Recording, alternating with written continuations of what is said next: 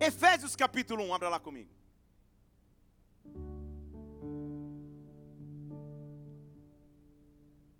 Hã? Ah, verdade, Fabrício, pelo amor de Cristo. E sábado tem um culto de jovens aqui na igreja, às 8 horas da noite. Cadê os jovens da igreja? Deixa eu ver. Muito bem. É todo sábado à noite. Só não tem esse porque tem culto de homens. E eu já estou programando a minha agenda porque eu quero estar também num próximo culto de jovens aqui para pregar junto com vocês, para que a glória de Deus se manifeste sobre todas as faixas detalhes da igreja. Efésios capítulo 1. Versículo 16 diz assim: Quem está escrevendo é o apóstolo Paulo, ele está escrevendo a carta aos Efésios, e ele está dizendo: Eu não cesso de dar graças por vocês, me lembrando de vocês nas minhas orações. Para quê?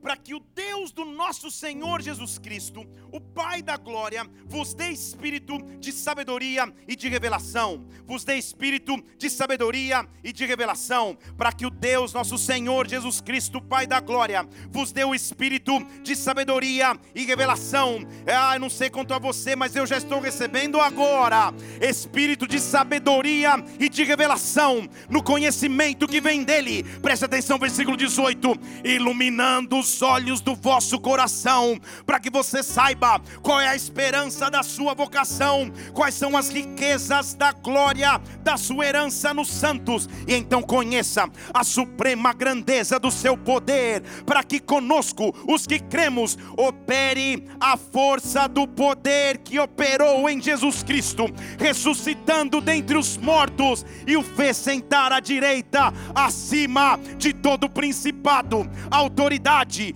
poder, domínio e todo nome que se nomeia, não só neste século, mas nos dias que estão por vir. Ele sujeitou todas as coisas debaixo dos seus pés é a cabeça sobre todas as coisas. Ele, no seu corpo, se cumpre todas as coisas. Espírito Santo de Deus, nós estamos em tua casa.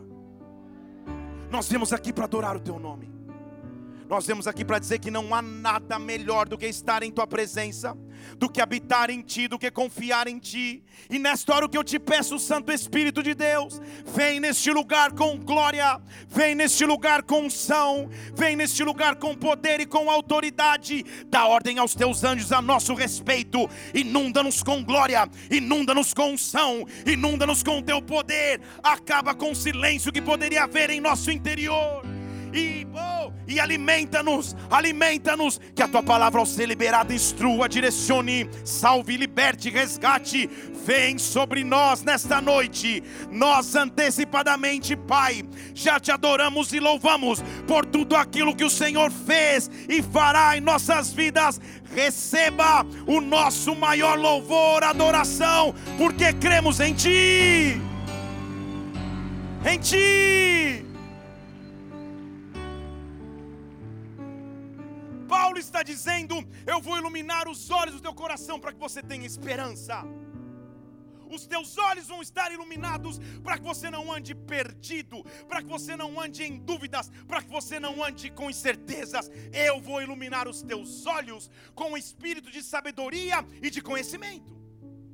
O que ele está dizendo é que, independente da circunstância que possamos viver, uma coisa é necessária e sobre ele eu quero pregar nas próximas três horas que temos juntos aqui. Mantenha os olhos na promessa. Mantenha os olhos na promessa. Quando tudo estiver te fazendo desanimar, mantenha os olhos na promessa. Quando o medo estiver batendo na sua porta, mantenha os olhos na promessa. Quando a circunstância do presente for muito difícil, mantenha os olhos na promessa. Há uma glória do Espírito Santo que vai se revelar sobre nós nessa noite para te manter firme, olhando firme para o alvo. Nada vai te fazer retroceder, nada vai te fazer desanimar mantenha os olhos firmes naquele que te prometeu. Em outras palavras, então, eu sei que na atmosfera desta casa há promessas de Deus pairando. Uma palavra profética que um dia alguém liberou sobre você. Uma oração que um dia você recebeu. Uma oração que você mesmo fez. existem promessas sobre nós. Falar de novo, pelo menos para os adolescentes dizerem amém. Existem promessas sobre nós. Existem promessas sobre as nossas vidas, existe promessa sobre a tua casa, existe promessa sobre a tua carreira, existe promessa sobre a tua realidade. Quando tudo aparentemente estiver nos pressionando, mantenha os teus olhos na promessa. Mantenha os teus olhos firmes naquele que te prometeu. Porém, quando temos promessas, diariamente circunstâncias vão tentar roubar essas promessas. Então a pergunta antes de, de, de prosseguirmos não é se você tem promessas, mas é o que tentar roubar aquilo que Deus prometeu. O que tentar roubar a esperança que te foi proposta, a esperança da sua vocação, o que tenta roubar. Talvez sejam medos. Olhe para alguém e pergunte: você tem medo do quê? Há medos, e, e cientificamente falando, o ser humano nasce apenas com dois medos: o medo de queda e o medo de altura, em alguns níveis. Todos os outros medos foram adquiridos em sua existência, seja por experiências traumáticas que você teve, ou na maioria das vezes medos impostos por alguém. Por exemplo, já falei aqui da minha avó que não nos deixava tomar suco de manga com leite. São medos.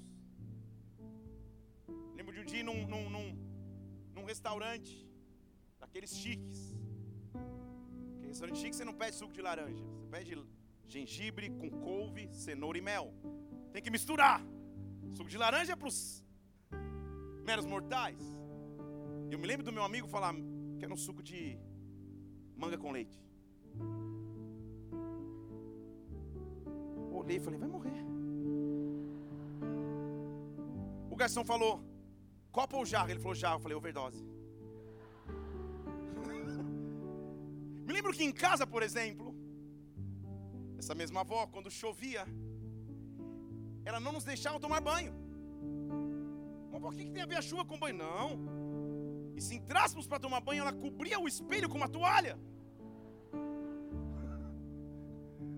Não é possível. Essa era a raiz, era mesmo. Anos depois, na, na doutora Neuza, para resolver essas questões. Mas. o fato é que, amada igreja, medos nos afligem em toda a nossa caminhada. Quais são os medos que você tem para amanhã? Quais são os medos de não ser aceito, talvez? Quais são os medos de avançar? Quais são os medos que quando você tenta, ele diz: Não, pare. Contudo, a Bíblia diz em 1 João capítulo 4, versículo 18: No amor não existe medo. Antes, o perfeito amor lança fora todo medo, porque o medo envolve castigo, e quem não está aperfeiçoado no amor tem medo. Sabe por quê? Nós o amamos, porque ele nos amou primeiro. Quando o medo tentar bater na minha porta, quando a insegurança tentar conduzir os meus passos, eu preciso simplesmente confiar que ele me ama. E ele me amou primeiro, e ele cuidou de mim primeiro. Medos tentam roubar promessas. Distrações também tentam. Mateus capítulo 6, versículo 33 diz: Buscai, pois, em primeiro lugar o reino de Deus e a sua justiça, para que todas as coisas sejam acrescentadas. Estamos vivendo na geração das distrações. Não se distraiam. Nossa, pode dar um susto. Não. disputa a nossa atenção.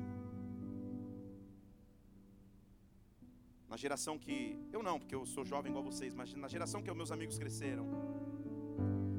Você não escolhia o que assistia na televisão. Você sentava, tinha quatro canais: SBT, Manchete. e mais uns dois. E se estava passando o, o, o, Bom Dia e Companhia, era Bom Dia e Companhia o, o, o Topogígio. Topogígio foi longe. Era o Topogígio. Você não escolhia o que queria assistir, não é isso? Você assistiu o que estava lá. Não, não havia tanto poder de escolha. O poder de escolha da atual geração é bom, mas também causa distrações.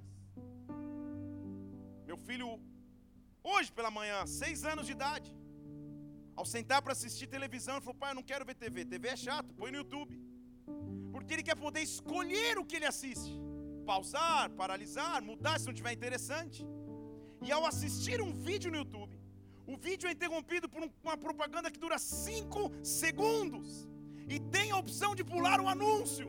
Eu fico imaginando o publicitário que se formou na universidade, fez o anúncio para que passasse em 5 segundos. Não é interessante, o cara muda. Tudo disputa a nossa atenção. Distrações no dia a dia nos roubam a promessa. O que Deus quer é que nós tenhamos tempo em Sua glória e presença, ah, mergulhados nele, sem interrupções, sem distrações, buscando somente o Senhor. Ei! A mudança geracional faz que as distrações venham e tudo bem, são só características. Na minha época de pesquisa, de escola, eu tinha que pesquisar, por exemplo, a história de Curitiba. Um exemplo. Eu deveria ir para a biblioteca da escola, encontrar os, entre os volumes da Barça. Estou no fundo hoje. Para que ali eu pudesse talvez ter a história de alguém.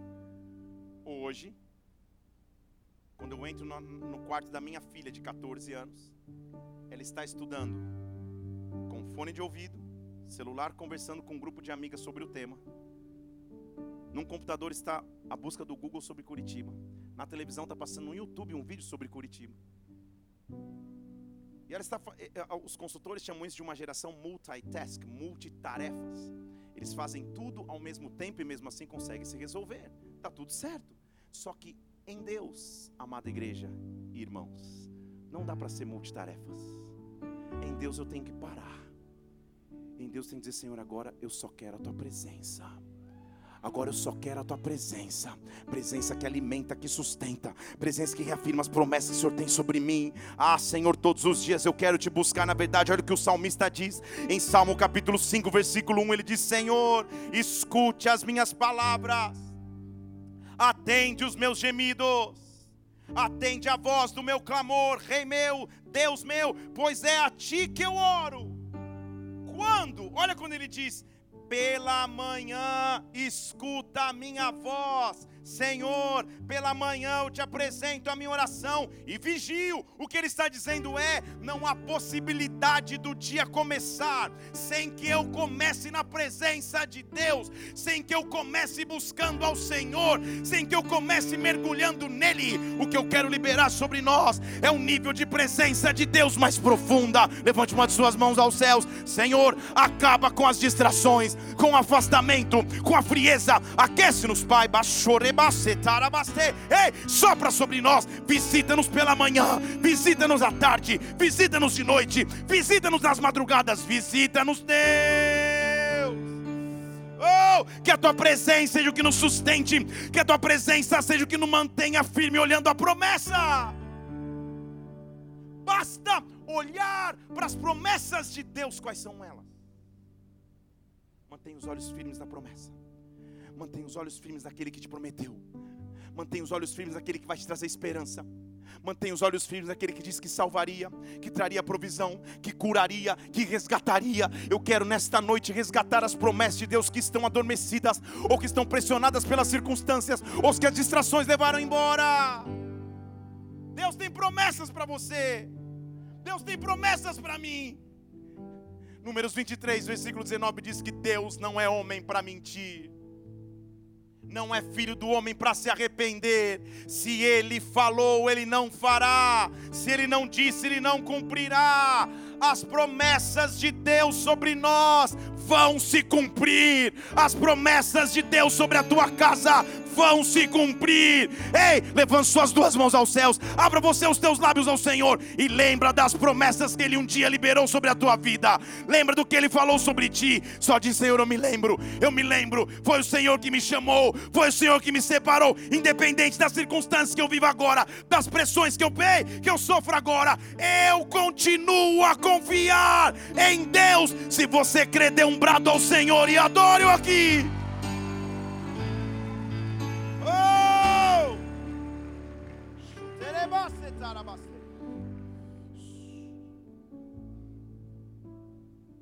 Porém, o que fazer quando o presente ou quando a ameaça é grande demais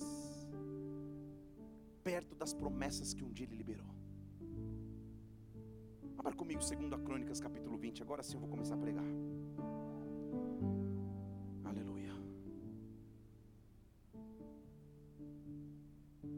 Vou te contar o contexto desse texto. Depois de um tempo de ser conduzido pela forte mão de guerreiros e de líderes como Moisés e Josué, a nação de Israel passa a ser liderada por reis. Porém, depois da morte de Salomão, seu filho Roboão não tem tanta sabedoria e depois de Roboão surge uma divisão no reino. O reino se divide em tribos do norte, tribos do sul. Dez tribos para um lado, duas tribos para o outro. Israel e Judá. A tribo de Judá e a tribo de Benjamim se constituem o reino do sul. E, e, e a nação está momentaneamente dividida. Dividido seria mais fácil atacá-los.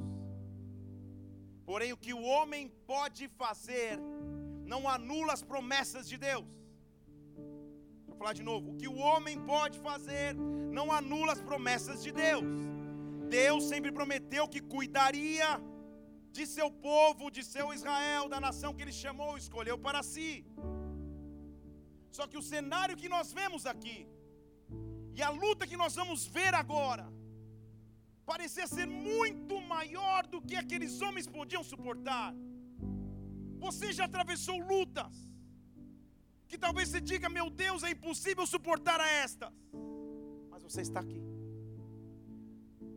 O que dizer de uma mãe que testemunha aqui, que perde um filho tragicamente? Como continuar tendo fé?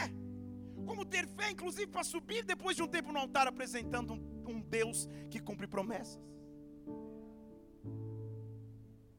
Não importa o tamanho da luta, talvez para você seja enorme, para outro seja pequeno que você passa, eu sei que tem coisas que te pressionam. Fato é que o rei Jeosafá era o rei do reino do sul, Judá. E ele recebe uma notícia. Segundo a Crônicas capítulo 20, versículo 1. Depois disso aconteceu, presta atenção, os, Moa, os Moabitas, os Amonitas e também alguns dos Meunitas se reuniram contra Jeosafá para lhe fazerem uma guerra. Josafá está um dia em casa, de repente ele recebe um WhatsApp dizendo: Prepare-se, a casa caiu para você. Três povos reunidos contra um nem um povo inteiro, a minoria de um povo, as tribos de Judá e Benjamim, o reino do sul. Ameaça gigantesca, três povos reunidos para destroçá-los. A essa época, o povo de Judá já não era guerreiro, já não carregava espada, já não carregava lança. Eram agricultores, plantadores de semente. E eles recebem a notícia: três povos estão vindo contra você. Versículo 2 diz: Alguns homens vieram dar a notícia para Josafá, dizendo: Vem contra ti uma grande multidão que já, posse, já podemos ver além do mar. Eles estão em Azontamar, que é em Gedi. Uma grande multidão vem contra você. Como resistir a esta ameaça? Como resistir a esse ataque. Só você sabe, quando começar a semana amanhã, qual é a grande multidão que vem contra ti. Só você sabe quais são as grandes multidões de pensamentos, sentimentos, dívidas, talvez, desafios que se apresentam a você. Quais são os moabitas, os meunitas, os amonitas que vêm ameaçar aquilo que Deus prometeu? Ah, eu, minha pergunta é o que ameaçam as promessas que Deus tem para a tua vida? Josafá era um rei, um rei temente a Deus, mas diante da ameaça, sabe o que acontece com ele? Versículo 3: Josafá teve medo. Deixa eu ler de novo. Josafá teve medo. Deixa eu falar mais uma vez. Josafá teve medo. Sabe por quê? Vão ter momentos que você vai ter medo. E não tem problema ter medo. O problema é o que você faz com o medo. Porque o medo ele quer te levar ao desespero. Só que o versículo 3 diz que Josafá teve medo. Sabe o que ele fez? Ele foi buscar o Senhor. Deixa eu falar de novo. O medo o levou a buscar ao Senhor.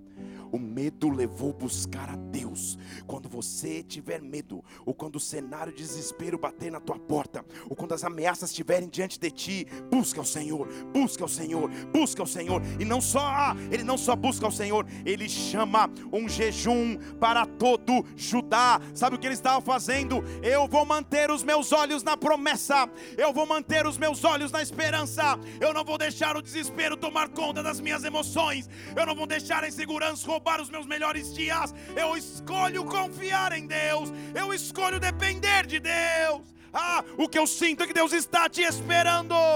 Apresente ao Senhor os teus anseios. Apresente ao Senhor os teus medos. Oh! Esses dias eu estava num avião. Eu, eu vivo semanalmente em aviões. E eu já acostumei tanto que eu coloco fone de ouvido e Vou para Nárnia. Ligo uma adoração e fico. E aquele dia, comecei a sonhar que estava numa montanha russa. Acordei porque o avião estava. E uma senhorinha do meu lado, senhorinha mesmo, tipo vozinha mesmo. Falei, tá tudo bem, senhor, fica tranquilo, viajo bastante. Vai passar, tá tudo bem. Ela olhou para mim com uma carinha assim, sabe? Com o olhinho fundinho, e falou: Rapaz, posso segurar na tua mão? Eu olhei, que, né, pensei que era, sabe aquela senhorinha das pegadinhas da TV antiga? Eu falei: Não é ela, não é a Ruth. Daí eu falei: Tá bom, meus irmãos, eu não tinha ideia da força que aquela mulher tinha, porque ela descontou o medo nos meus dedos, e de mãozinha dada ela, eu, ah, ah, ah, nós chegamos, ela, muito obrigado. Eu falei, eu que agradeço. Todo mundo na hora do medo tem um escape. O que eu quero te encorajar é que o teu escape seja o escape verdadeiro, a presença de Deus. Porque o medo às vezes vai te mandar sair e, e, e entregar tudo para o inimigo. O medo vai te mandar sair e voltar a vícios antigos que você tinha. O medo vai te mandar se trancar num quarto escuro e não querer que o dia amanheça. O medo vai te mandar fugir de todos, mas na verdade o que o medo tem que te fazer é buscar a presença do Senhor de forma sobrenatural. É buscar a resposta do único que tem respostas. O que eu quero dizer é que o canal está aberto. Ei, Deus está liberando sobre ti visitações angelicais. Ei, palavras proféticas que você vai ter ao ler ao Senhor. Busque ao Senhor no meio da luta. Busque ao Senhor no meio do medo. Ah, mas você não sabe o tamanho da multidão que vem contra mim. Eu sou o rei, mas o que eu vou fazer é buscar ao Senhor. Ei! Ah, a primeira coisa então, o medo tem que nos levar à busca. A busca tem que nos levar às disciplinas básicas da fé. A primeira é jejum ele apregou a um jejum em todo Judá e eles começam a orar. Olha o que a Bíblia diz no versículo 4: Judá toda se ajuntou para pedir socorro. De todas as cidades de Judá vieram para buscar o Senhor. A notícia correu. Vem uma multidão da lei Mara, a gente já está vendo. São três povos vindo contra nós. Se eles chegam aqui, é atropelo, não tem como. Então a única opção, busca o Senhor e todas as cidades começaram a se unir para buscar ao Senhor. O cenário era parecido com esse, todo mundo reunido, de, de adultos a jovens, a crianças, a idosos, todo mundo reunido. Nem, ninguém tem a resposta se não vamos buscar o Senhor. Há momentos em que a única resposta que você vai ter é a única que você precisa ter. Busque ao Senhor de todo o teu coração, clame ao Senhor de todo o teu coração. Ah, a, a presença na presença de Deus para falar com Ele. Judá está toda reunida. Eles estão olhando para o rei. O rei vai ter respostas. Versículo 5: Jeosafá se colocou em pé, na frente de toda a congregação de Judá e Jerusalém, na casa do Senhor, diante do átrio novo. Reunião semelhante a essa, com uma diferença: lá fora está vindo uma multidão nos atropelar. Ele se levanta. E sabe o que ele vai fazer? Fale comigo, mantenha os olhos na promessa. Fale de novo, mantenha os olhos na promessa. Sabe o que ele faz? Ele vai lá no arquivo que ele tinha mental, de que alguém um dia havia dito a ele, que quando Salomão consagrou o tempo, Deus fez uma promessa. E ele diz assim no versículo 6: Senhor, eu sei, hein? Eu sei.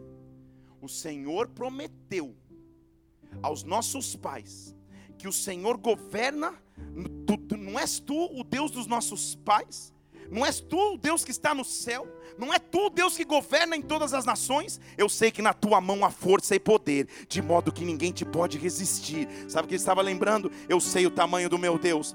Ah, eu também sei o tamanho da luta, mas o meu Deus é maior. Eu sei o tamanho da aflição, mas o meu Deus é maior. Eu sei o tamanho do problema, mas o meu Deus é maior. Eu sei o tamanho da multidão, mas o meu Deus é maior. Em ti há força, em ti há poder, ninguém te pode resistir. Ah, eu sei, eu lembro do que o Senhor fez. O Senhor lançou para fora os moradores da terra diante do povo de Israel. Eu sei que eles fizeram um santuário, versículo 8, no teu nome. E quando eles fizeram um santuário, ele está na frente desse santuário. E ele está dizendo: Agora eu lembro que o Senhor prometeu, versículo 9, que se algum mal nos sobreviesse, espada, juízo, peste ou fome, se nós nos apresentássemos diante desta casa e diante de ti, pelo teu nome, nós clamaríamos no meio da aflição, o Senhor nos ouviria, o Senhor nos livraria. Eu mantenho os meus olhos na promessa. Eu não sei o que eu estou vivendo agora, mas Deus não deixou de ser Deus, Ele não deixou de ter poder. Ei, eu não sei se você sente mas só de começar a falar das promessas dele na atmosfera, alguma coisa muda. Só de começar, Ei, ele prometeu, ele é capaz de fazer. Eu posso ver Josafá, está todo mundo reunido. A multidão está vindo, gente. A ameaça é real. Ele disse: Senhor, eu lembro que os meus pais me diziam que o Senhor é um Deus que ninguém pode resistir. Eu me lembro que o Senhor disse: se nós clamássemos deste lugar que nós estamos, o Senhor ouviria e o Senhor nos salvaria. Eu estou profetizando sobre ti eu estou profetizando sobre nossa nação, eu estou profetizando sobre os nossos filhos. Ele intervirá com salvação e com poder. Eu não sei qual é o tamanho da ameaça, eu não sei qual é o tamanho da artimanha, mas eu conheço o tamanho do meu Deus, eu conheço o tamanho do meu Senhor, e Ele está intervindo agora. Agora! Ei!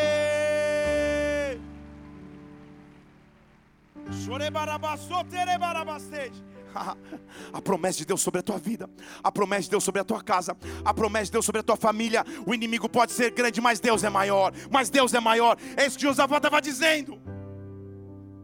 Ele está dizendo: Senhor, eu sei. Se nós clamássemos a Ti, eu sei que o Senhor diria. Então, Deus, só olha a minha causa. Olha, Senhor, versículo 10. Homens de Amon, de Moabe pelos quais não permitisse vieram aqui, meu Deus. Olha, versículo 11: eles estão vindo roubar e lançar-nos para fora da tua herança que o Senhor já nos deu. Estão aqui? Há lutas que são tão profundas que roubam a nossa força de clamar. Sabe quando você está tão amargurado, tão triste, tão para baixo que você não quer nem mais clamar? Josafá, entenda, ele não tinha resposta, ele não tinha solução, ele não tinha uma estratégia de guerra, ele não reúne o povo para dizer, gente, atenção, salve quem puder sair correndo. Não, não, ele não diz assim, pegue nas armas, vocês vão pela direita, vocês vão pela esquerda, esses ficam. Ele não fala nada disso, a única coisa que ele faz é clamar. Há momentos em nossas vidas que a única arma que nós temos é o clamor. Mas que arma, mas que arma, mas que arma. Apresente a Deus a tua causa nesta noite. Apresente a Deus qual a herança Ele está te fazendo roubar. Fala, Senhor, aqui está vindo o inimigo, ele está vindo para roubar a herança, ele está vindo para roubar aquilo que o Senhor prometeu. Ei, só Ele pode agir, só Ele pode resolver. Mantenha os teus olhos na promessa. Essa situação só funciona áreas da sua vida que você sabe que sozinho não tem força para resolver aonde você está aqui em cima, que eu não vou olhar muito não, para não te constranger. Você tem sofrido muita perseguição no teu ambiente escolar. O termo moderno é bullying, o meu termo antigo é perseguição. Tem alguém de vocês aqui que está sofrendo muito com isso. Você não tem mais força para resistir. Deus está te dando força hoje à noite. Deus está te visitando com força hoje à noite. Deus está te visitando com glória hoje à noite. Deus está dizendo que a solidão que você sente no teu ambiente escolar, Ele está preenchendo com glória. Ele está mudando o teu ciclo de amizades. Ele está dizendo sim, você é forte por ter dito não. Continue dizendo não para o mundo e sim para mim, porque eu vou te honrar nos dias que estão por vir. Só funciona quando você é sincero, como foi Josafá. Versículo 12 ele diz: Senhor, na verdade, pensa comigo, ele é rei, gente. Rei, ele tem, ele, ele tem que cumprir um protocolo diante das pessoas. Ele não pode mostrar fraqueza para ninguém, ele é rei. Só que ele diz assim: Senhor, nós não temos força para resistir à grande multidão. Nós não sabemos o que fazer. Já viu uma situação assim? Tá aqui, ó. Senhor, eu não tenho mais força. Na verdade, eu não sei mais o que fazer, mas os nossos olhos estão postos em Ti os nossos olhos estão postos em Ti. Mantenha os teus olhos na promessa. Talvez você tenha chegado num extremo. Eu não tenho mais força, eu não sei o que fazer. O que eu só preciso é de ajuda. Eu mantenho os meus olhos em Ti. Deus está desviando os teus olhos dos problemas, desviando os teus olhos das tristezas, desviando os teus olhos da escassez. Ei, talvez você não saiba o que fazer. Força você não tem em Ti Fixe os teus olhos em Deus. Fixe os teus olhos no único que pode solucionar a tua história. Ei! Josafá não está num quarto escuro sozinho. Entenda comigo a profundidade dessa história. É um rei falando publicamente. Eu não sei mais o que fazer. Eu não tenho como resolver. Há histórias que nos marcam a vida toda. Meu pai, minha mãe, casal de pastores mais velha, eles me contaram uma história e eu me lembro perfeitamente do dia. Meu pai já é falecido, mas ele me contava uma história. Na minha infância, eu devia ter uns seis anos, sete. A igreja que eles pastoreavam tinha uma obra social numa, numa creche. E eu me lembro que a gente brincava junto, crescia junto naquele ambiente com as crianças, tal, tal, tal. E um dia, acabou totalmente a provisão. As crianças precisavam se sentar para almoçar e não tinha almoço. As doações não chegaram, por isso que doações são tão importantes. Os alimentos não chegaram e não tinha. Não tinha. Eu me recordo desse dia. Me lembro da minha mãe meio emocionada, chorando numa sala, meu pai orando com ela. Hoje eu entendo o que estava acontecendo, que eles me contaram. Eles oraram dentro daquela sala, foram para o refeitório, sentaram as crianças para orar e agradecer por um alimento que não tinha. Estão aqui? Toca a campainha da casa. Na minha infância eu morei em Foz de Iguaçu, no Paraná. Isso era em Foz de Iguaçu. Toca a campainha da casa. Um rapaz com o uniforme de uma empresa de congelados, dizendo: Olha, nós estávamos transportando o nosso estoque de alimentos. O termostato do caminhão quebrou. Nós estamos com um caminhão cheio de congelados. Desse famoso mesmo, daquela marca do S lá. Nós estamos com um caminhão cheio de congelados. Nós já recebemos autorização do nosso supervisor para doar esses alimentos a vocês, senão eles estragarão.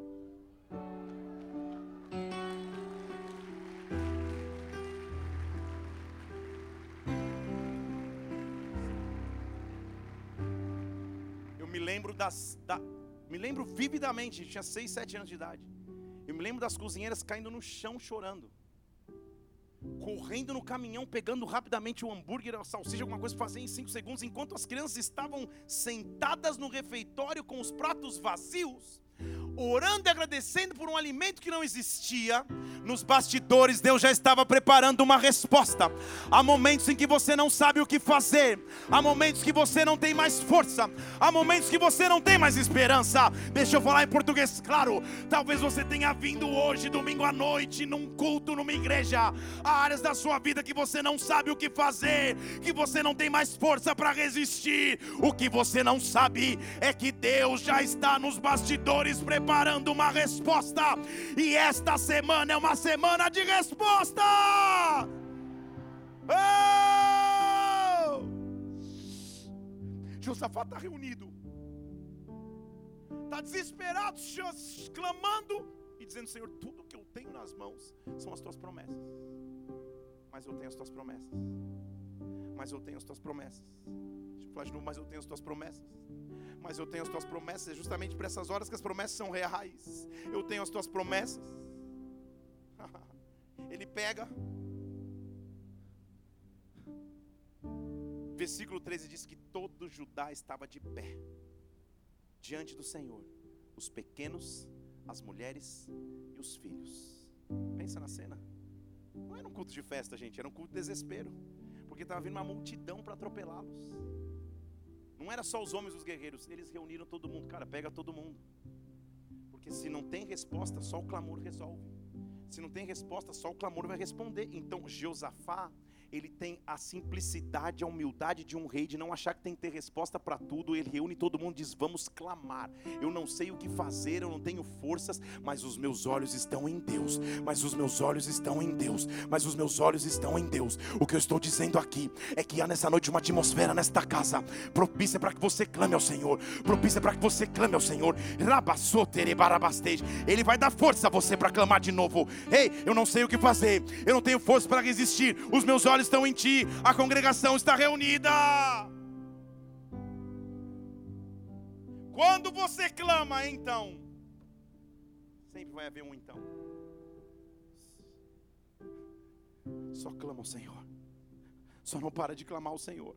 Pensa na cena então, os inimigos estão vindo, está todo mundo reunido, homens, mulheres, crianças, está todo mundo ali chorando, clamando Senhor, a gente não sabe o que fazer. Então, versículo 14 diz que veio o Espírito do Senhor no meio da congregação. Está dizendo aleluia, mas deixa eu te explicar. A gente lê isso hoje, 2022, é top, é, é, é tranquilo. Naquela época, o Espírito Santo não caía sobre as pessoas. Ele só passa a cair sobre as pessoas depois do sacrifício de Jesus Cristo na cruz. Quando você lê no Antigo Testamento que o Espírito Santo está vindo sobre alguém, é, é algo muito fora do, do, da curva. É muito fora do natural. Não é qualquer culto que vem o Espírito e você dá um sapateio. Não, não, não, não. O povo está clamando. E de repente o Espírito veio sobre alguém. O Espírito veio sobre alguém. Porque eu tenho um Deus. Eu tenho um Deus que nunca, nunca vai me deixar desamparado. Você conhece alguém que você manda uma mensagem no WhatsApp, dá aqueles dois azulzinhos que leu e não te responde. Não olhe para ninguém, olhe para mim. Se for eu, nem olhe para mim. Mas você conhece alguém que você manda mensagem, a pessoa lê, mas não responde. Escuta o áudio, mas não responde. Aleluia! Esse aí saiu do fundo do coração e a esposa do lado dizendo: Senhor, perdão. Esses dias um cara me gravou um áudio, eu falei, cara, um podcast. 14 minutos e 50, foi um podcast. Já ouvi esse podcast, daqui a pouco eu escuto. Mas Você sabe alguém que você espera e não responde? Nós temos um Deus que responde o clamor. O povo estava clamando, o povo estava com os olhos fixos na promessa de que eles não seriam atropelados. Então, quem clama tem resposta. O que eu estou dizendo é que Deus vai responder o teu clamor. Esta é a semana, este é o mês. Ei, eu não sei há quanto tempo você espera, eu não sei há quanto tempo você ora. Eu estou chamando testemunhos. Marca na agenda este dia. Ei, você vai testemunhar daquilo que Deus vai fazer na tua vida. Deus está se preparando para responder. Ei, ele enche um homem do espírito. E esse cara começa: Oh meu Deus! Pensa, pensa na cena, gente. Está todo mundo chorando. Daqui a pouco quem tem o espírito se levanta.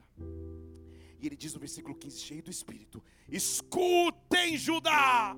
Escutem, moradores de Jerusalém, escuta Josafá, rei. Assim diz o Senhor: Não temais, não vos assusteis por causa desta grande multidão, porque a batalha não é vossa, a batalha é de Deus. A batalha não é vossa, a batalha é de Deus. Deus está bradando isso aos teus ouvidos nessa noite. Escute: a batalha pertence ao Senhor. Mantenha os teus olhos na promessa. Oh! Esse homem se enche do Espírito, esse mesmo Espírito que está sobre nós. E tudo que ele diz é: não fique assustado. Eu sei que a multidão é grande, eu sei que a luta é tremenda, eu sei que a dificuldade é gigantesca, mas a batalha pertence ao Senhor. A batalha pertence ao Senhor. Ei, pense naquilo que te afronta hoje, pense naquilo que roubaria a tua fé. Eu estou profetizando sobre ti. A batalha pertence ao Senhor. A batalha pertence ao Senhor. Os teus inimigos podem vir por um caminho, mas por sete eles vão ter que fugir, porque a batalha pertence ao Senhor. A batalha pertence ao Senhor.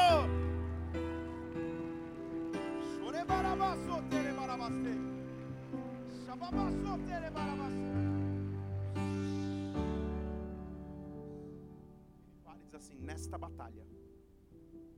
Você pode repetir, nós vamos junto, tudo bem? Ele diz assim, versículo 17. O, o cara está cheio do espírito, gente. Ele diz: nesta batalha. Não, não era para repetir, não, mas pode ir. Então, é, ele diz, não você diz. Então, já que você quer repetir, repete comigo: nesta batalha. Tá ótimo agora. Ele diz assim, versículo 17: Nesta batalha você não vai ter que lutar. Você entendeu? Só fica parado e veja o livramento que o Senhor vai te conceder. Você entendeu? Tem que ter muita coragem. Para uma multidão tá vindo na tua direção, você ficar parado. Hã? Pensa. Porque a tendência é correr, é se esconder no buraco. É sair desesperado correndo. Ele diz: só, só, uma coisa só não faz: não foge com medo. Mantenha os olhos na promessa. Mantenha os olhos na promessa. Mantenha os olhos na promessa. Ele disse: Veja o livramento que o Senhor vai conceder para Judá e para Jerusalém. Não temais, não vos assusteis. Vá ao encontro deles amanhã, porque o Senhor está convosco. Levante suas mãos, estou dizendo: O Senhor está convosco. O Senhor está contigo. O Senhor está contigo. Ei! Terebarabassou, terebastei. Oh! Sabe o que acontece com Josafá?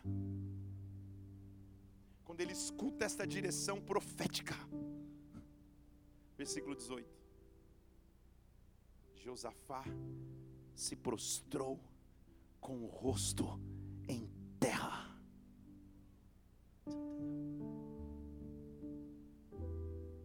O medo nos leva à busca a busca nos leva ao clamor. O clamor nos leva ao jejum. A resposta nos leva à adoração. E lá estava ele de joelhos. E quando Israel vê o rei de joelhos, todo Judá e os moradores de Jerusalém também se lançaram no chão. Entendeu? Rei, o que você fizer, todos vão fazer. Se você correr para a caverna do medo, todo mundo vai correr junto.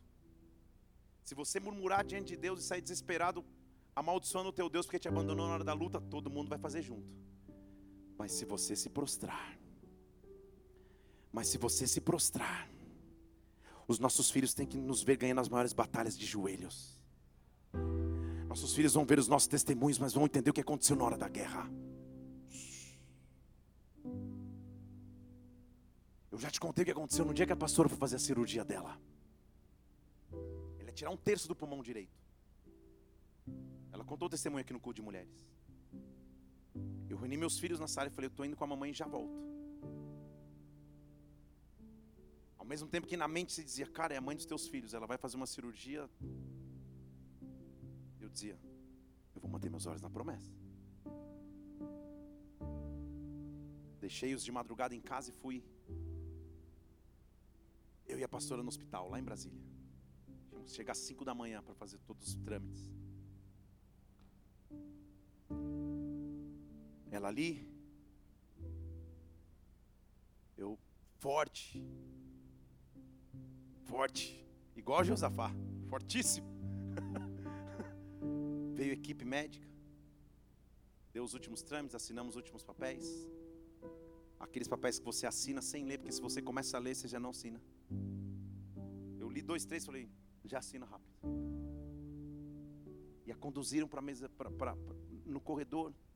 E ela, fortíssima demais, vocês conhecem a pastora, vão conhecer cada vez mais. Não murmurou nenhum dia, não reclamou nenhum dia. A gente está junto há vinte e tantos anos, gente. Ela olhou para mim, um olhinho cheio de lágrimas, meu. Deus está no controle de tudo. Quando ela virou a esquina, eu achei a primeira sala que eu tinha para me prostrar. Prostrado ali, eu disse: Senhor, eu não sei o que fazer mas os meus olhos estão postos em Ti. Fui para a recepção do, do, do, do, do hospital, sentei, estava passando bom dia DF. Comecei a assistir as notícias como se estivesse prestando atenção em alguma coisa. Comecei a ficar incomodado, falei, cara, não é possível. A previsão de cirurgia era de quatro horas. Falei, cara, não vou ficar quatro horas, não vai dar. Olhei no relógio, ao invés de passar 10, tinha, atrasado 20, o tempo não passava. Fui para minha tática 2, que sempre funciona. Coloquei meu fone de ouvido. Que abafa os sons do exterior. Tinha feito uma playlist com uma música. Aquela assim, eu creio em ti, Deus do sobrenatural. Coloquei, pá. Os médicos lá dentro, eu sabendo a complexidade da cirurgia. Meus filhos em casa. Uma igreja em oração. E nós. E eu, sentado, comecei. Sim, eu creio em ti. Na recepção, de repente não aguentei. O cara precisa andar. Saí e fui lá para o lado de fora. Levantei os olhos, era inevitável não chorar naquele momento. Quem olhar falou: Meu, esse cara está endividadíssimo. eu com fone de ouvido, saí, saí andando. Dei uma volta no quarteirão, duas, três. Não sei o que aconteceu, que o Espírito Santo me tomou. Isso era seis da manhã. Quando eu voltei a mim, quando meu telefone tocou. Uma presbítera da igreja que era médica, que estava dentro do centro cirúrgico. Quando eu vi, ela estava me ligando, interrompeu a playlist de uma música. Ela falou, pastor, tudo bem? Eu falei, tudo bem. Ela falou, terminou agora, você já almoçou? Eu falei, almoçou? Era duas e vinte da tarde. Eu estava andando, sem rumo, mas com rumo, desde então. Porque na hora da luta e da aflição e da dificuldade, ou você senta numa sala chamada medo, insegurança e incerteza e fica esperando a notícia ruim chegar, ou você se levanta com autoridade dizendo: Senhor, eu também não sei o que fazer, mas os meus olhos estão postos em Ti. Mas os meus olhos estão postos em Ti. Mas os meus olhos estão postos em Ti. Eu quero que Deus comece a soprar sobre você tamanha força, vigor e esperança. Para que você não desanime no dia de amanhã, mas para que você ganhe força. Próximo diante de Deus, necessário for, mas adore-o em espírito em verdade, mostrando que você confia nele, confia no poder dele, confia na autoridade que ele vai te dar. Ei! Então, eles se lançaram perante o Senhor para adorar. Gente, estou falando de guerra, hein? Tem um exército vindo atropelá-los. Sabe o que eles fazem? Versículo 19: Levantaram-se os levitas, filhos dos coatitas. Sabe quem são esses caras? Os que cuidavam da arca, os que cuidavam da adoração. Eles começam a fazer um culto de adoração. Não tem sentido natural. Tem uma multidão, a multidão continua vindo.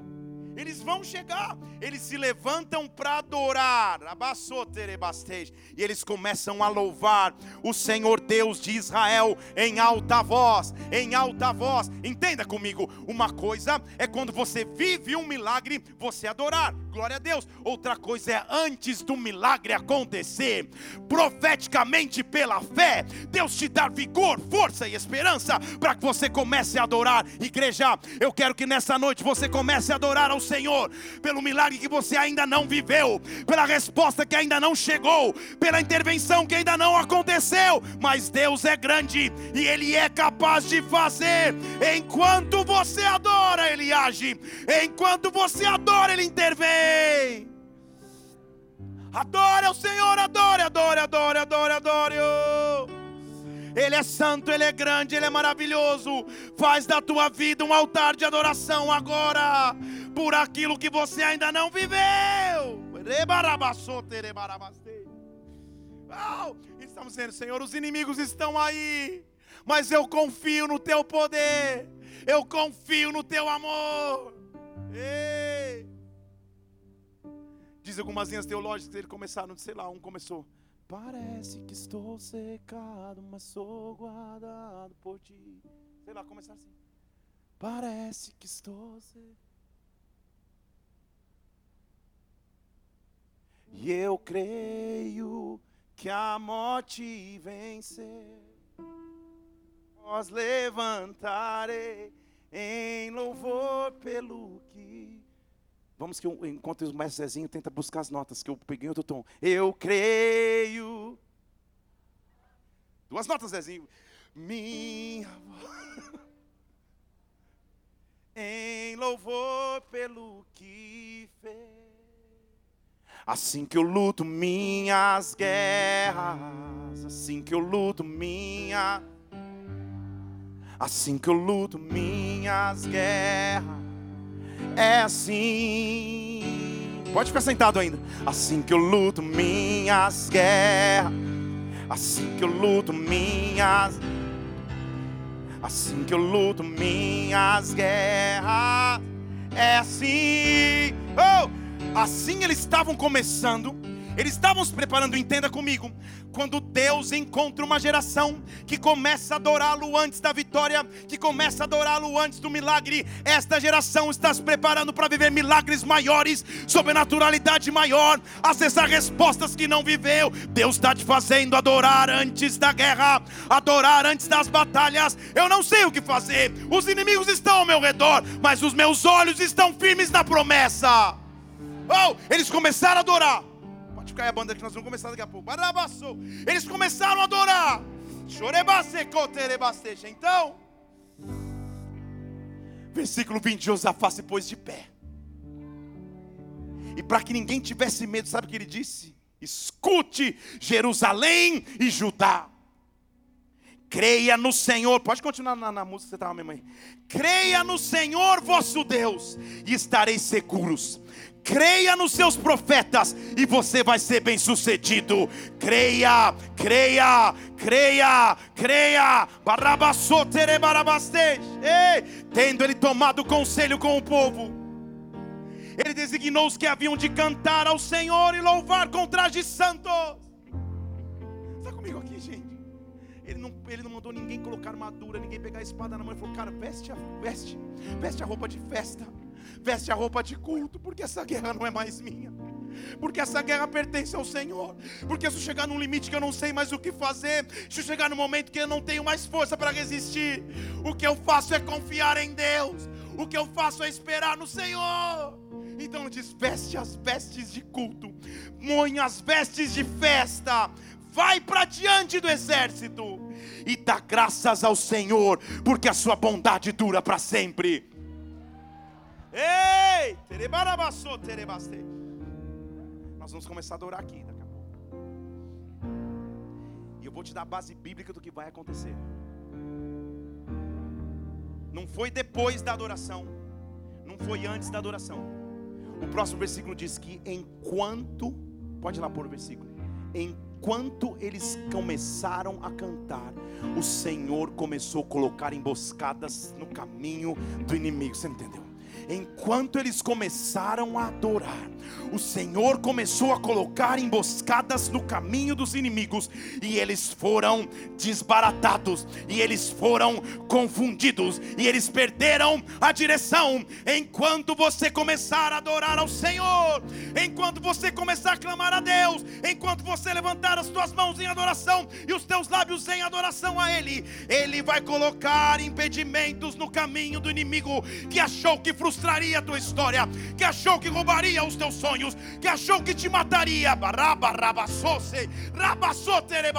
Ei, enquanto eu começo a adorar, há algo de Deus acontecendo neste lugar. Algo de Deus sobre nós aqui. Eu não sei se você sente, mas Deus está vindo nos visitar com glória, com unção, com poder. Ei, ei! Xerebarabassou. Xatarabarabassou, terebarabastei. Ei! Ei!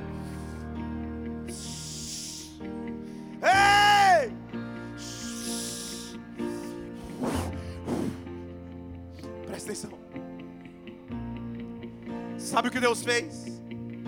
Ele mudou a sentença final. Porque aquele local seria chamado de Vale do Massacre o vale da derrota dos filhos de Israel, o vale da destruição do exército de Judá o vale da aniquilação da herança de Deus. Mas a adoração mudou a sentença. A adoração mudou o diagnóstico final. A adoração mudou aquilo que aqueles homens estavam vivendo. Um vale que seria chamado vale de destruição, de massacre, de derrota. Diz o versículo 26. Quando passaram-se quatro dias, eles se ajuntaram num vale. Esse vale se chamava Beraca. Esse vale se chama Beraca até o dia de hoje. Talvez você não deu glória porque você não entendeu, vou te explicar. Sabe o que significa Beraca na língua original? Bênção. Então aquele local, deixa eu ler em português, se chamou Vale da Bênção. E esse vale de bênção se chama bênção até hoje. Os meus inimigos tinham dado nome para o meu vale, seria o vale da destruição e do massacre. Deus entrou na minha história e transformou o vale de derrota num vale de bênção, num vale de bênção, num vale de bênção, num vale de bênção. Eu te desafio nessa noite a ficar em pé no teu lugar, esquecer em quem está à tua esquerda ou à tua direita, levantar os teus braços aos céus e adorá-lo em espírito e em verdade. Adoro! Assim que eu luto minhas guerras.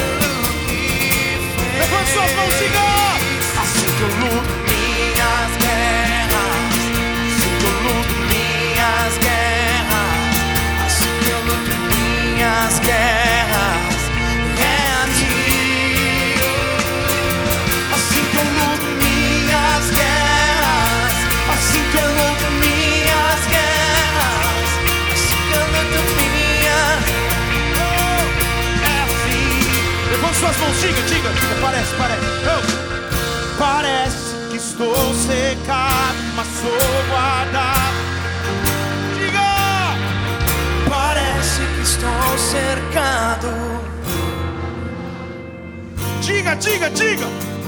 Parece que estou sendo. Parece.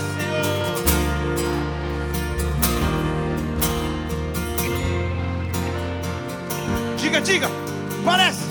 Parece que estou cercado, sou guardado por ti. Parece que estou cercado. É ele quem te guarda. E eu creio, e eu creio que a morte venceu. Minha voz levantarei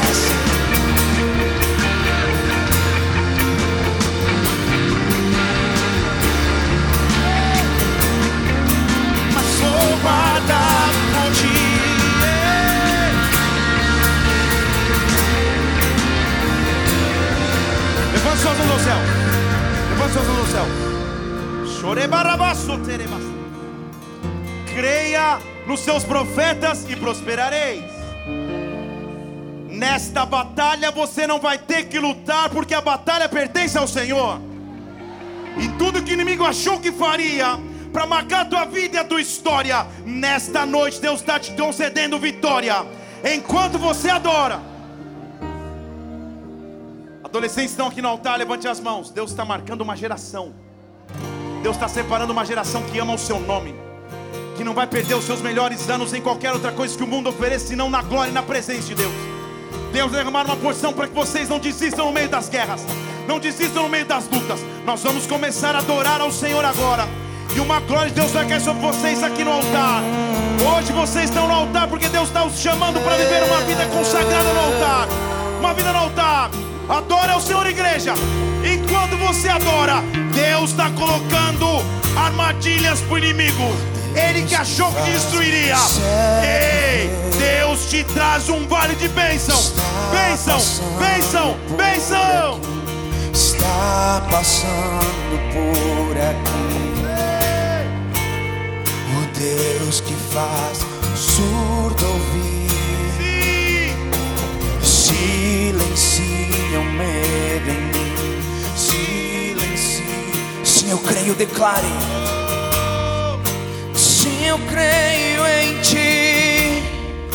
Sim, eu creio em ti. Deus do sobrenatural. Quando você o adora, ele já está agindo na tua causa. Sim, eu creio em ti. Enquanto você o adora, ele já está agindo sobre a tua vida.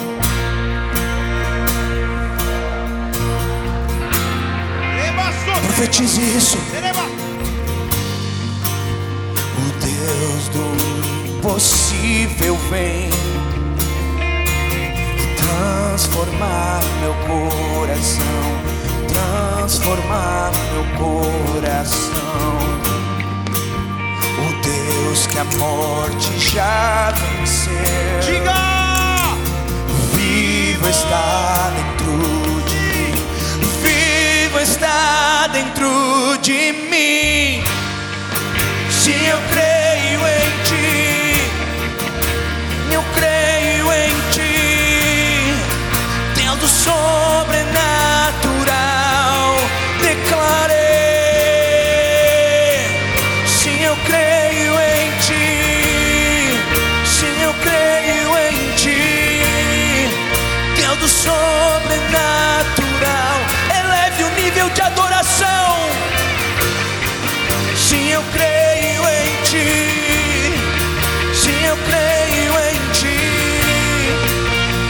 说。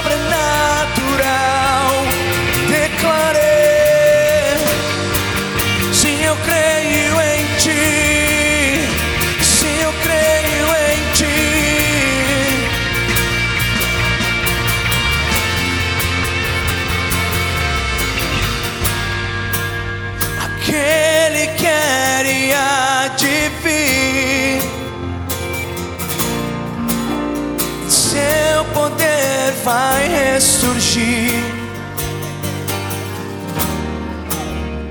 Deus que os mortos faz viver.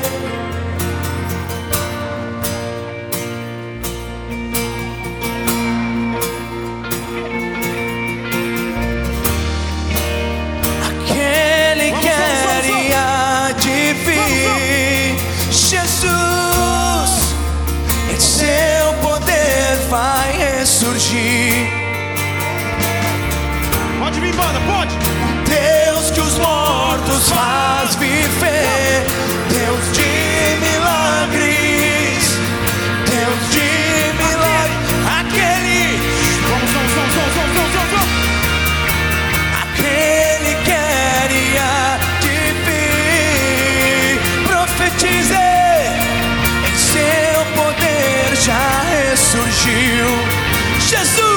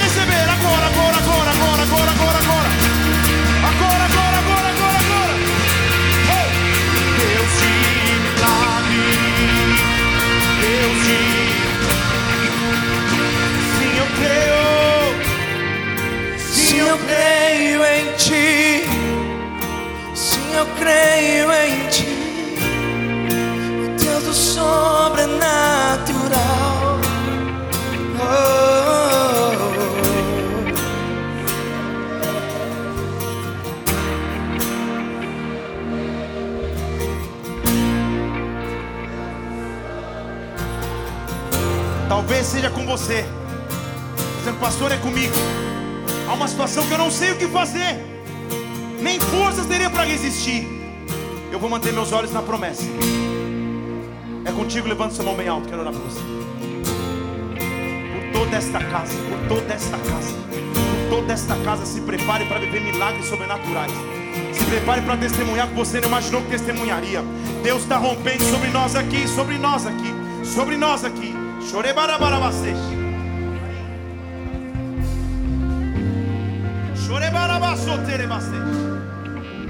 Enquanto o povo clamava e adorava, Deus colocou emboscadas no caminho do inimigo. O que eu estou dizendo é: todo intento maligno contra a tua vida caiu por terra em o nome do Senhor Jesus. Todo ataque viria contra a tua casa, tua família, os teus filhos, os teus bens, tua saúde. Nesta noite, nós vamos começar a adorá-lo. Nós vamos adorá-lo. E uma unção de guerra virá sobre ti. Ei! Me aproximei, permaneci, o teu olhar me consumiu. Eu sou todo aproximei, permaneci.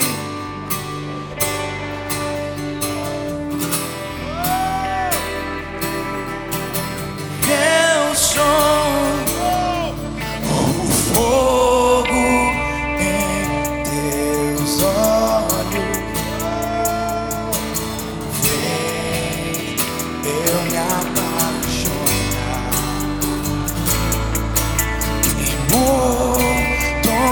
dos outros Enquanto você está amores. adorando, Ele está aqui.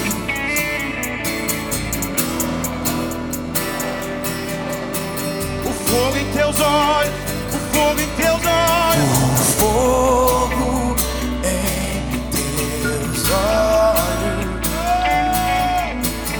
fez eu me apaixonar.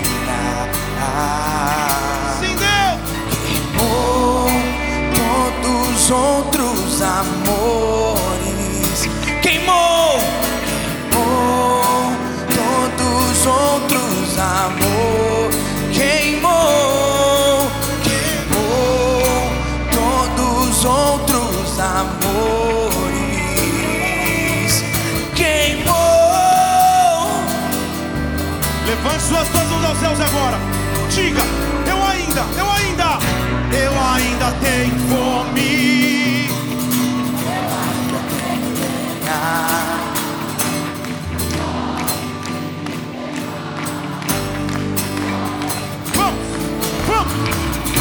Eu ainda tenho fome.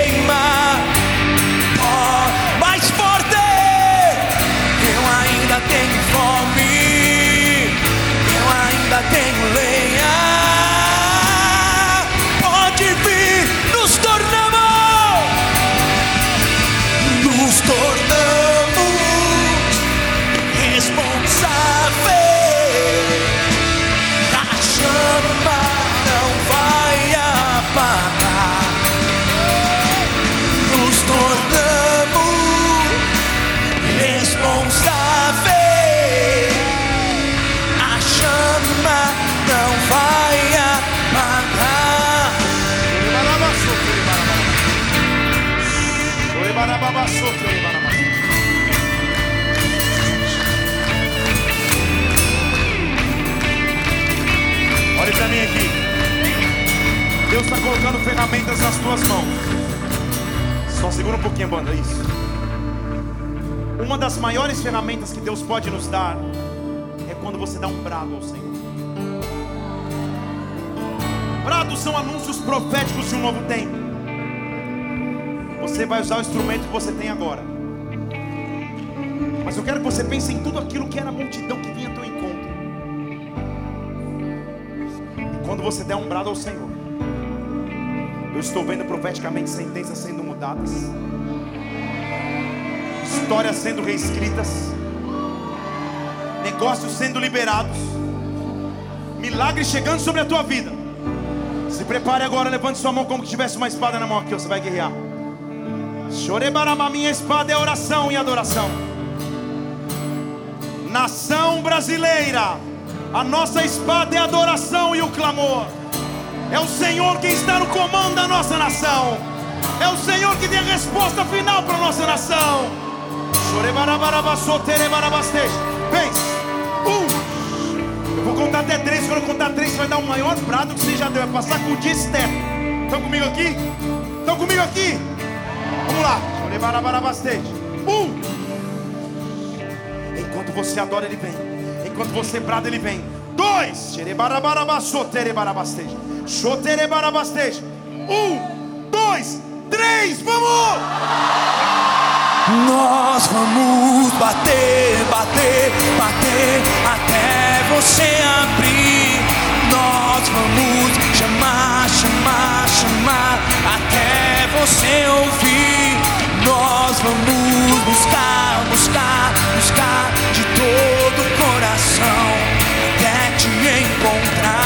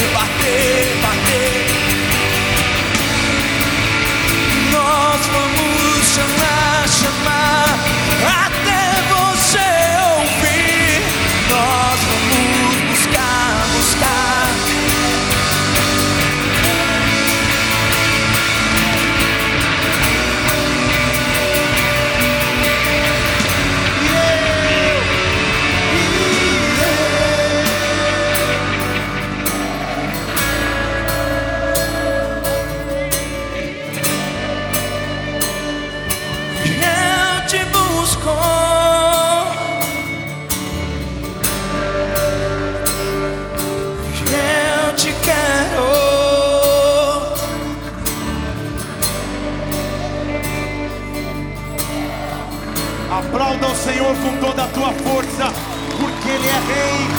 Não há nome maior do que Ele. Aleluia! Ei! Glória a Deus. Feche seus olhos, nós vamos terminar essa reunião agora. Agora. Talvez você esteja aqui na igreja pela primeira vez. Talvez tenha vindo visitar ao, ao convite de alguém. Ou não, já veio outras vezes, mas nunca entregou tua vida a Jesus Cristo. Nunca disse que Ele é o teu Senhor, teu Salvador, nunca se entregou a Ele. Ou então está distante dos caminhos de Jesus e quer voltar. Aonde você estiver agora. Se você deseja voltar aos caminhos de Jesus, ou entregar a sua vida a Ele, levante uma de suas mãos, eu quero orar por você, principalmente se você nos visita. Levante sua mão bem alto, aleluia. Estou vendo mãos por, mãos por toda esta casa, até aqui no altar. Estou vendo mãos estendidas. Se você quer entregar a tua vida a Jesus, levante sua mão bem alto, eu quero orar por você. Se você está com a mão estendida, ore assim comigo, Senhor Jesus. Senhor Jesus, Nesta noite, nesta eu te noite, entrego a minha vida. eu te entrego a minha Eu te vida. peço perdão Eu te peço pelos perdão meus pecados, pelos meus pecados, pelo meu afastamento de ti. pelo meu afastamento de E ti. eu te digo, E eu te digo, tu és o meu Senhor, tu és o meu tu és o meu Senhor, Salvador. tu és meu Salvador. Escreve o meu nome Escreve o meu no nome livro da vida. no livro da Me dá vida vida eterna. E me dá vida Eu creio em ti. eterna. Eu creio em ti. Pai, eu quero orar por cada pessoa que faz essa oração pela primeira vez aqui nesta casa.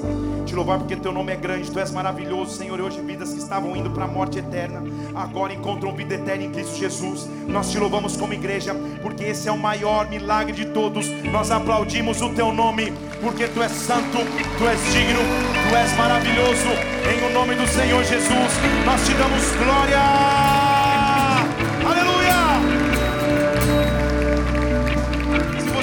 Essa oração pela primeira vez, eu quero te fazer um convite.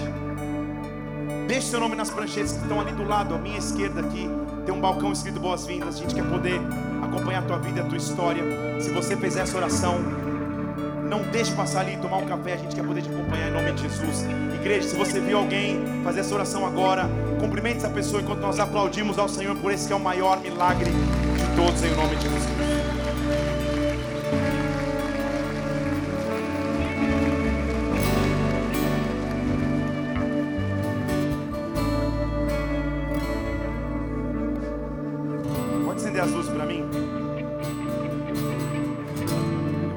Favor. Em breve, eu vou ministrar numa conferência para 10 mil jovens fora do Brasil. E eu quero gravar um vídeo dando um oi para todos eles, para que eles também possam te conhecer. Então você me ajuda na gravação desse vídeo? Eu vou falar algumas coisas aqui em modo selfie. Aí quando eu virar para a igreja, você começa a vibrar, dá um glória a Deus aí mais alto se puder. Tá comigo ou não? Então vamos lá. Pode parar a banda um pouquinho. Isso. Deixa eu pensar no que eu vou falar. Não vai. Hello there, my friends. Pastor Hao and Leah, Heart of God Church, Singapore. I'm here in Brazil, igniting fire in a generation. There's a new fire about to come over here and over there. We're waiting for you there and looking forward to receiving you there, here one day. God bless you greatly. We love you from Brazil.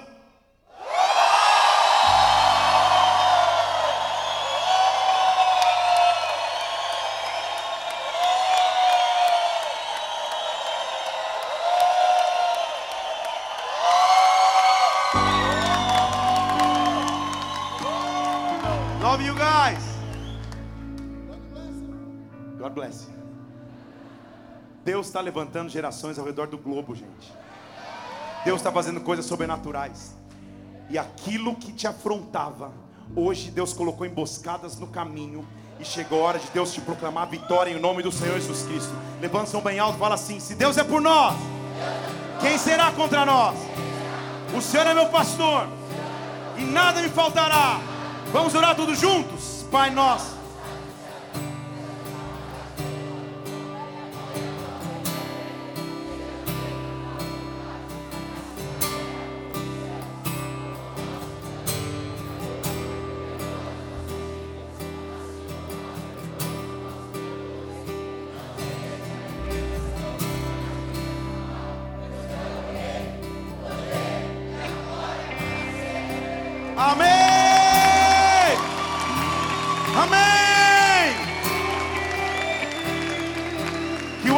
Deus Pai, que a graça do Senhor Jesus Cristo, que a unção majestosa do Espírito de Deus repouse sobre a tua vida.